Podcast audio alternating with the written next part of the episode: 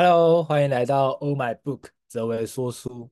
今天呢，来到了一百零九集，要跟大家分享《未来不为钱烦恼的致富养成记》。好，这本书我觉得非常的好看，而且写的非常呃简单易懂。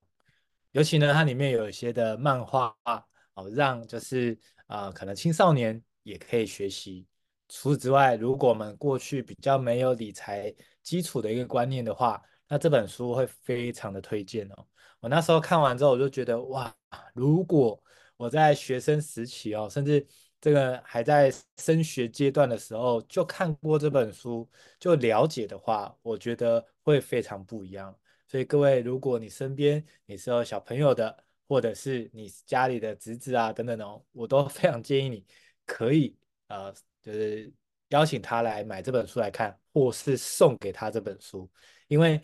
这种我们都知道，所谓的理财的观念，如果从小开始培养的话，其实就会很不一样。因为他从小就知道什么是钱，然后如何运用它。所以当我们了解的时候，就不会有一种很匮乏、很担心，甚至有时候小孩不知道钱到底是什么，他只会一直在吵着要他想要买的玩具，可是他不明白所有当中这个钱怎么来，为什么钱需要付出去。所以呢，很多父母就会很困扰的是，带他去夜市的时候，哇，那个整排都是卖玩具的，真的会疯掉。我之前有帮朋友带小孩，真的去老街的时候，我都快崩溃了，因为那每一个地方都好多好多的玩具，而且呢，去 Seven 一样，我没想过，我去 Seven 就是买吃的买喝的，我没想过小朋友到 Seven 第一件事情是冲到玩具的地方，哇，真的有时候拉都拉不走，哎，就是很 很很不容易，对吗？哦，那甚至呢，就有时候观光景点哦，他们其实遇到这种所谓的街头的这个艺人哦，他们也很聪明哦，他们会看到所有小朋友，哇，他就会把小朋友就是吸引过去，然后拍照，哇，那这时候就是纵使我原本没有就是在那个环境在看他的表演哦，因为小朋友冲过去嘛，我一定也得过去，那到最后当然就是呃一样会啊、就是付一些的钱。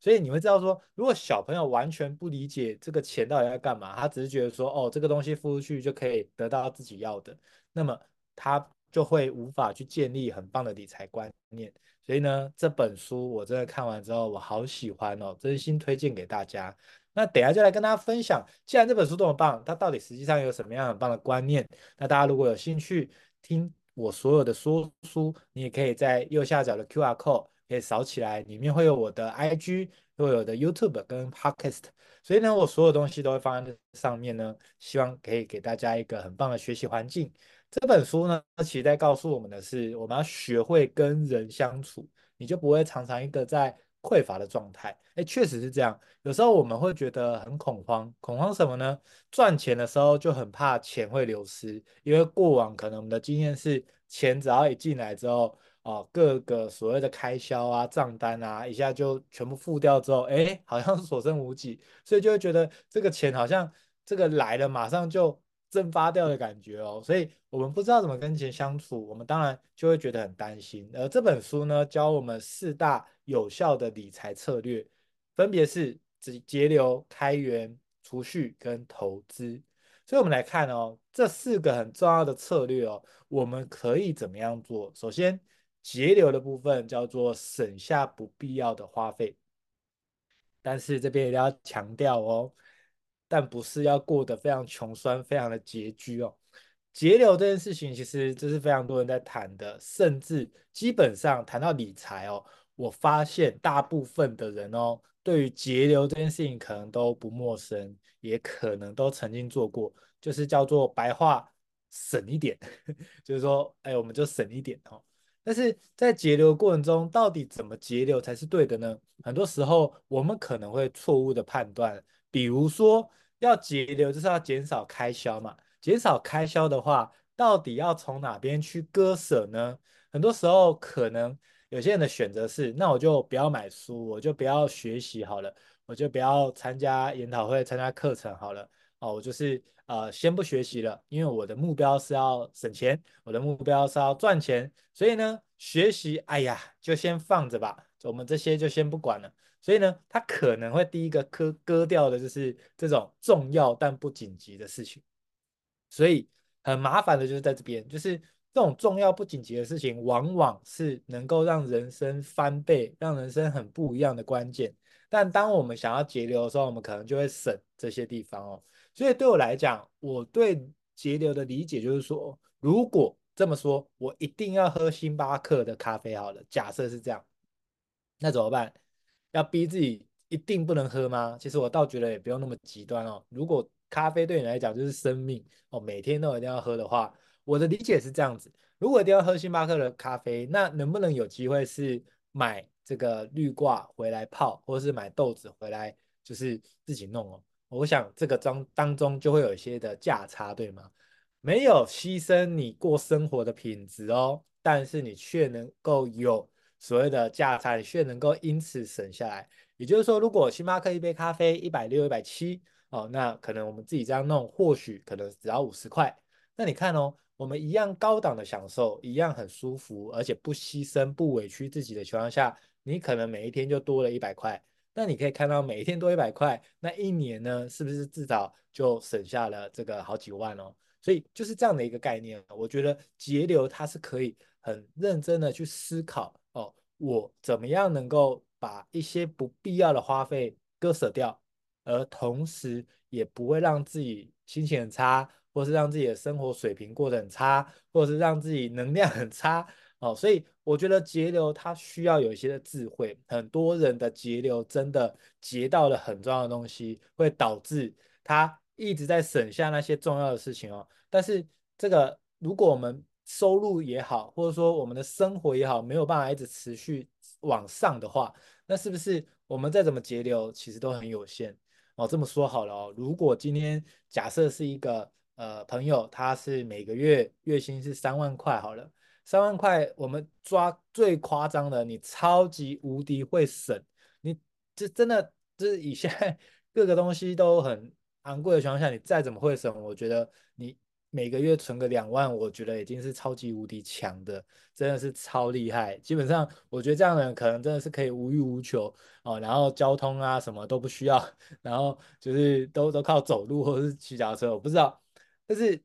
你可以看到说，好，如果一直只停留在节流的话，其实再怎么节，你永远永远都跟不上所谓的通膨，甚至更可怕的是，如果我们只一味的在节流，我们既没有提升，我们也没有人脉的累积，我们也没有实力的累积哦。其实这个未来就很难有不同的可能性了，因为你大概就被定在那了。甚至呢，未来你会越来越变成末段班了，因为大家都在进步嘛。但是我们为了省钱，所以我们大概就哦有省到一些钱，比如说一个月多省了一两万，一年下来多省省个大概十二万好了。哎，十年一百二十万，OK，你省了一百二十万。但是如果十年后呢，我们的这个薪水或是我们的能力呢，都停在十年前的话，哇，那天哪，那我们可被取代性的几率其实真的很高，也非常的危险。所以节流的部分，我非常鼓励大家可以这样去思考，就是在不让自己委屈的情况下，有没有什么真的蛮重要？像对我来讲，以节流的部分哦，有一个基本上我比较不会省哦，就是交通的部分。因为对我来讲，交通，呃，如果这个交通费它可以比较便宜，可是他要坐好久的车哦，不管是火车啊还是客运哦，这个对我来讲，其实我就会想要能够避免掉这样的事情，因为我觉得时间比金钱更宝贵。好，所以呢，对我来讲，如果我常常要跑动，我基本上可以的话，我一定是搭高铁。因为我省下这些时间呢，我可以做出更多产值的事情。其实这样算起来哦，其实呃，这个省下的时间，再用这些时间能够赚更多钱这件事情，对我而言 CP 值是高很多的哦。所以我这样一算下来，我就不太会去做什么好几小时的，呃，不管是火车还是区间车哦，然后就呃卡在上面，然后就好久，然后就会让我对于这个跑动这件事情就会很阿杂，或是就会很厌烦哦。所以当然，这每个人的选择，有些人觉得说没关系，我时间很多，所以这样换算下来，反正呃我在家也是在家哦，那在客运上也在客运上，那客运上我可以睡觉啊，可以听 podcast 啊，可以做自己的事哦，所以没差哦，那这样也 OK。所以你也可以看到说理财这这样的东西哦，就是非常克制化、非常个人化的。所以节流的部分呢，就跟大家分享到这边。你还是要找到适合你的方式，而只是节流的话，其实非常不够。但是很可惜的是，大部分的人都只会停在节流哦，大概可能有九十几趴都是这样子，那很可惜哦。所以我们来看，那下一步叫做开源。开源这件事情就真的比较少人做，可是近期呢，就开始越来越多人会来做开源这件事情。什么叫开源？就是增加所谓的斜杠收入。你可以透过斜杠有额外赚钱的一个机会哦，你可以去发挥，你会发觉哦，你提升了自己的能力，甚至你还提升了自己的精力，以及你还加速了财富的累积。所以你会发觉，其实开源超重要的，甚至人家说开源节流，开源节流。事实上，在我的观念里，我认为开源远比节流更重要。因为我就说啦，如果假如说刚刚讲的这三万块这件事情好了，好，我我节流做超差的，我三万块全部喷掉好了。假设是这样，好，那三万块全部喷掉，可是我如果有开源的能力，我可以多帮自己多赚三万呢？那是不是这种开源让自己多赚钱这件事情，会远比说哇这个就是很省啊，然后什么都哦很怕花钱这样子很穷酸 很拮据哦？我觉得开源更有意义，因为而且当你开源的时候，你会更有自信，你也会累积更多的能力，更多的人脉去帮助更多人。你这样子的翻倍哦，其实开源不只是开一个源，你可能一开始是斜杠，你有本业以外又开第第一个所谓的斜杠收入。透过这样的过程中持续累积，你会越来越能力越来越强，人脉越来越广，甚至你能够帮到别人的越多。事实上，这个潜在的可能性是更大的。就如同我刚刚讲的，如果一个月赚三万，最夸张、最厉害就是极致，就是就是存三万，就你都吃家里啊，哦，然后不出门啊，哦，电费也不是你缴，什么都不是你出，哇，对啊，那你看哦，那与要做到这件事情有多困难，而且就是。如果三万块全部存下来，你能这样子搞，你能过多久？我觉得这太不容易了。跟开源就不一样了哦，哇，你整个状态跟视野完全不同，你就不会一直很匮乏的这样概念，你会反而是非常丰盛的。所以通常呢，我发现其实现在的年轻人存不到钱，我真心觉得我们不能怪他们哦，不要用那种就是。老人家的这个口吻说啊，年轻人就是月光啊等等的。哎，你认真去看他的开销哦，其实他很多的开销我都觉得非常合情合理。那这些开销算一算加起来，他就是差不多跟月薪一样啦。那不能说啊，他们这个很很吃不了苦啊，或者说他们怎么样啊？你看现在多少东西这个花费哦，其实真的是不便宜的哦。但他们这样的花费，我觉得是合情合理。所以我的立场是这样哦，就说。我们不需要一直在指责别人说啊，月光族啊，很会花钱什么的哦。然后我们应该要想的是什么？诶，那我们如何提升能力？哦，提升斜杠的机会。哦，甚至呢，在本业以外，我同时也非常鼓励大家不要贸然的把本业辞职。哦，我们可以用斜杠的方式。为什么斜杠这个方式非常值得呢？因为斜杠本身它没有风险。怎么可能有做什么事情没有风险？哎，真的有，因为你有本业的情况下，你做任何斜杠，你说啊斜杠那个别的斜杠也要花一些钱啊什么的，那就花啊，因为你才有可能有不同的可能吧。但是为什么说没风险？是因为你本业还在，所以这么说好了，如果你开启斜杠，可能有一些的学习费用，可能有一些的跑动费用等等的。但是你有本业在嘛？那这个斜杠最差的结果不就是叫做做不起来，不就是叫做这个呃呃呃没办法拿到你想要成绩吗？可是这样的失败有很失败吗？我不觉得诶，我觉得你光是提升的能力，光是你提升的经历，还有你学到宝贵的经验，我觉得都很棒啊。甚至呢，更精准来说，所谓的。做不顺利，做不起来，我们就要去探讨这当中里面是什么环节，而不是哦尝试个一段时间就说哦我做不起来，然后换一个哦又做不起来换一个哦，其实很多时候我们坚持的太短了，所以导致说这个我们遇到的这个撞墙期都还没过，我们就换。那你会发觉这种初期的这种撞墙期永远没过，你怎么换都一样。如同有一句话非常经典，叫做你不会游泳，换泳池是没用的。所以斜杠是一样的概念的，所以我非常鼓励大家哦，就是我们在本业以外保有本业，这非常安全。但是同时，我非常鼓励大家一定要去寻找斜杠，多尝试，不要怕花钱，不要怕浪费时间。我遇过非常多的人，他超级无敌的害怕浪费时间，他有这种时间这种很匮乏、很焦虑的状况。但事实上，你时间也存不下来，你有什么好焦虑的？时间你永远是存不下来的，所以都去尝试，不要一直问说到底哪一个才不会让自己浪费时间。问这句话本身就是浪费时间的。我们应该要想的是，如果有什么机会去尝试看看，适合继续试试看，不适合呢，那我们再考虑是不是我哪边做错，再坚持一下看看都可以的。所以开源这件事情是我这里面当中我非常推崇的。各位如果有机会的话，一定要去寻找斜杠哦。当然有机会，我也是帮在协助很多人在找斜杠的过程哦。所以你也可以跟我聊一聊。接下来除了开源以外，还有第三个蛮重要的是叫做储蓄。我们必须要有一些储蓄，为什么呢？想办法储蓄，你才会让自己有一个所谓的紧急备用金。一般来讲，紧急备用金就是你六个月能够这个持续生存的这个钱哦。那大部分当然说，啊，如果就像刚刚讲的三万块，如果三万块的月薪，你说要储蓄真的不容易，我也很同意哦。那怎么做呢？其实书中建议的是，你可以先设定一个趴数。然后先存起来再花，比如说书中讲的是先存十趴，所以你三万块的这个月薪进来之后，你就先把三千块存起来，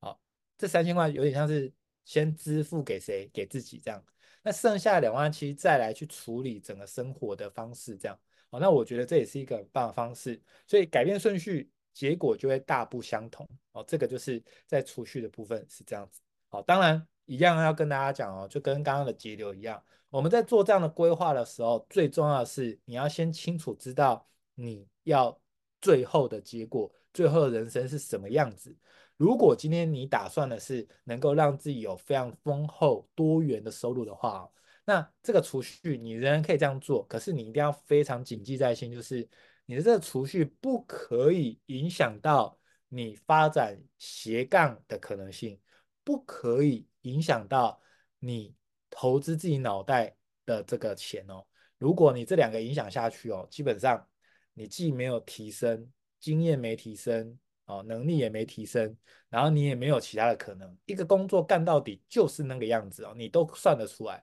如果你说你真的很不确定，那我教各位一个很简单的方式，你去看那个带你的人，你去看你的主管哈，他大概就是你未来在这个工作干到底的样子就是这样。好，如果你再觉得说，哎，好像不是他。那你就去看他都是跟谁报告，就是你老板的老板，那大概就是你干到底的 样子哦。那这个就是我们可以去评估的，就是说，那如果这样的生活你超喜欢、超满意，我觉得没问题哦。但如果不是的话，我真心建议投资自己的脑袋，学习这件事情太重要了。你一定要有自己的能力，你一定要提升，你才有机会干嘛？有能力赚更多钱，甚至当钱来的时候，你才有能力去分配它，对吧？所以这是储蓄的部分，大家可以用这思维去设定看看。如果你觉得十趴很高，没有关系，这趴数你可以调，你调个五趴也可以哦。如果真的再再少一点，你调个三趴，我觉得都没问题。至少有开始有意识的去做这件事情，那我觉得就很棒了。最后一个叫做投资，很多人钱存下来之后，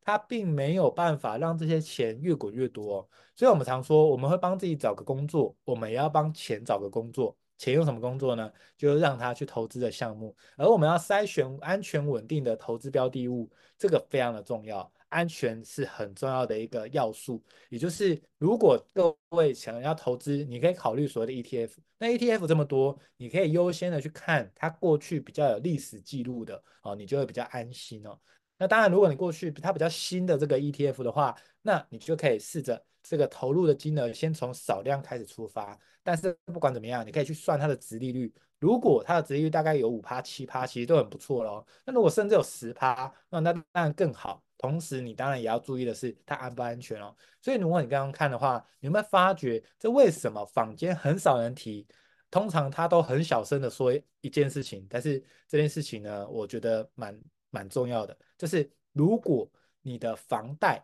的钱是不是可以不急着还？因为你房贷的这个呃利率可能大概就是两趴，呃两趴其实很高了，一点多趴嘛。好，你这个钱呢，如果拿去投资这些标的物，如果可以有五趴的话，哎，你五趴减两趴，你还有三趴的现金流的差价，哎，所以是不是这样子的这个就可以打出一个很漂亮的收入哦？所以很多时候我们在讲这个投资理财哦，最重要的到到底是什么？不是你存多少钱，其实最重要的是你的那个现金流。现金流的白话就是你的支出跟你的收入相减还有多少，还有越多，那就会让你过得越安心哦。所以现金流是重点。各位，投资这件事情哦，真的，人家说投资有赚有赔哦，要详细 观看这个呃说明书哦。各位，你知道投资这件事情啊，如果你能够找到稳定的标的物，其实它遇到最大的挑战就是很无聊，很无聊啊，就是定期买，也不用看盘哦，就是你管它的，反正就是就是定定时定额这样一直一直买进，然后你配到的股息再重复买同一只这样子。然后就是一直一直这样买，等于说就让它有点像这个小鸡，把它养成母鸡一直下蛋那种感觉哦。它能够一直下蛋，你当然不会把这个母鸡杀掉嘛，它就持续下蛋就 OK 啦。所以这就是投资比较重要，你能够持续投入，滚出一个漂亮的复利效应。但是这件事情太无聊了，没有很多人有兴趣这样做，都觉得这样太无聊、太慢了，要快。哦，所以这为什么巴菲特在雪球里面有讲说，你必须要找到一个很长的波道，而且很湿润，然后就让它持续滚动。什么叫很长的波道又很湿润呢？就是我刚刚讲的那意思哦，就是如果你投入它很安全，然后它又可以持续滚出复利效应啊，然后它趴数来持续增长，然后产生的钱再投入，然后产生的钱再投入，是不是你的有点像母鸡越长越大，越长越大？那你滚出来钱就越来越多。事实上，这是一个非常重要的策略。当然，投资的比例跟刚一样哦，跟刚刚讲的那个所谓你的投资自己的脑袋的钱呢，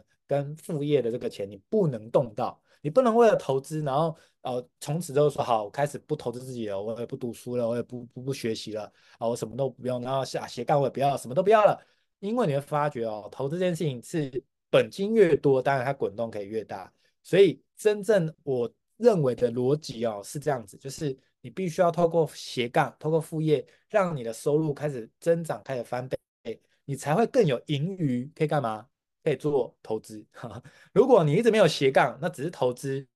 啊。你你可以想象，如果我投一百块到跟投十万块进去，每个月哦，每个月投十万块进去，跟每个月投一百块进去，你过三十年，你知道那会有差多少吗？所以各位，真正比较好的一个策略是这个样子哦，就是我们懂得运用斜杠。也懂得运用投资，而这四个策略，如果我们可以好好的去做规划、做安排的话，我相信对各位来讲一定是会非常棒的。所以非常鼓励大家透过学习这样子的一个理财，一定可以帮到大家做到什么？做到一个非常完美的人生。因为当我们不再为钱烦恼的时候，我相信呢，这个生活一定是非常棒的。因为如果我们人生总是一直在烦恼钱哦，你会发觉这人生很没有自由。更精准来讲，我们为什么常常会觉得自己没有时间？跟，我们常常没有时间，我们没有时间原因是什么？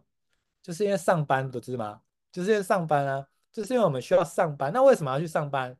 因为要做贡献吗？当然，有些人可能是哦，但是大部分人不是，大部分是为了现金流，大部分是为了养活自己。所以，如果这么说，我们可以干掉上班这件事情，基本上你时间一定是腾出来的，因为你过去这个 朝九晚五的生活，甚至还要加通勤哦。我知道很多人早上六七点上起来就为了通勤上班的呢，然后下班可能五六点，然后通勤的时候，哇，天哪，你一整天都耗费在这个事情上，那当然你就会整辈子都是浪费的时间很多，对吧？所以，如果我们可以打出一个漂亮的一个波形哦，基本上。这个开始累积这个复利效应哦，透过你的斜杠，让你的本金，让你赚的钱越来越多，提升能力，提升人脉，然后呢，再能够做好储蓄之后，把这储蓄的钱放到这个投资理财的里面呢，让它去做滚动哦。我相信大家可以很快的拿到这个自由的人生哦。这就是跟大家分享的这本我觉得非常棒的一本书哦。所以开始学习建立理财观念啊，提早实现人生自由。我也非常鼓励大家，如果你已经家里有小朋友的，你可以从小就教他理财。当然啦，我们自己要先学会，我们才知道怎么教给下一代，对吗？如果我们只是教你这四个里面的某一个的话，其实都太偏颇了。我们就可以每一个都跟他分享，都跟他。呃呃，带着他去做选择，那么他长大基本上不可能穷，一定是富有的。很开心今天跟大家分享这本书，愿世界因有我们而变得更好。那么我们也期待哦，真的，我们透过这样的过程，我非常喜欢江建云老师写的这本书，其中的原因是它里面有写到说，真的，江老师是一个非常有正义感的人，我从书里面就看到了。我可以说，他这么，我可以称之她为侠女，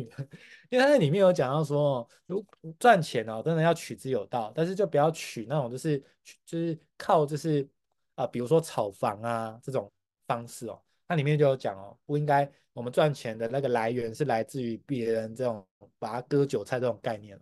所以这本书里面教的理财观念全部都是我觉得是侠女说出来，就是说我们要正当的管道，除此之外哦，我们还要这个呃不是不只是法律要允许以外哦，真我们的逻辑跟道德这件事情要非常的遵守。所以讲到这边，我不知道大家有有什么感觉哦。我得说，很多人说啊，赚钱都赚钱了啊，赚差就赚那个这什么炒房啊，这个这个合情合理吧？大家都这样赚啊，我凭什么不行哦？确实不不是不行啊，大家都这样做没错。可是江俊老师他真的很有正义感，他真的是为为整个这个台湾哦，他希望整个台湾是能够这个呃环境是更。健康，然后更棒的，他不希望看到说大家都用这种方式去取得财富，那其实对整个台湾的环境并不是太好。所以，哦，这个我就觉得哇，我这看完之后，我第一就是我，因为我很少看到这么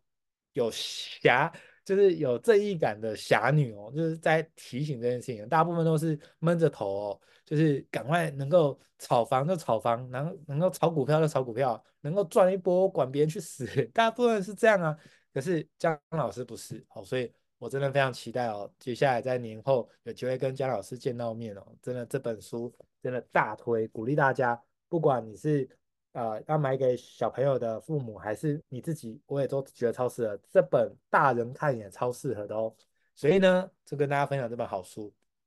接下来跟大家分享，在年后呢，我们准备了所谓的自我探索的实作工作坊，带着大家找自己，找方向。那么我们透过很多的工具，找到深层的动机，协助你在二零二四年能够更加前进。台北场二月十八礼拜天早上，台东场二月二十五早上，哦，台南场二月呃三月三号的礼拜天早上，欢迎大家有兴趣的话扫右下角 QR code，也很开心在这个呃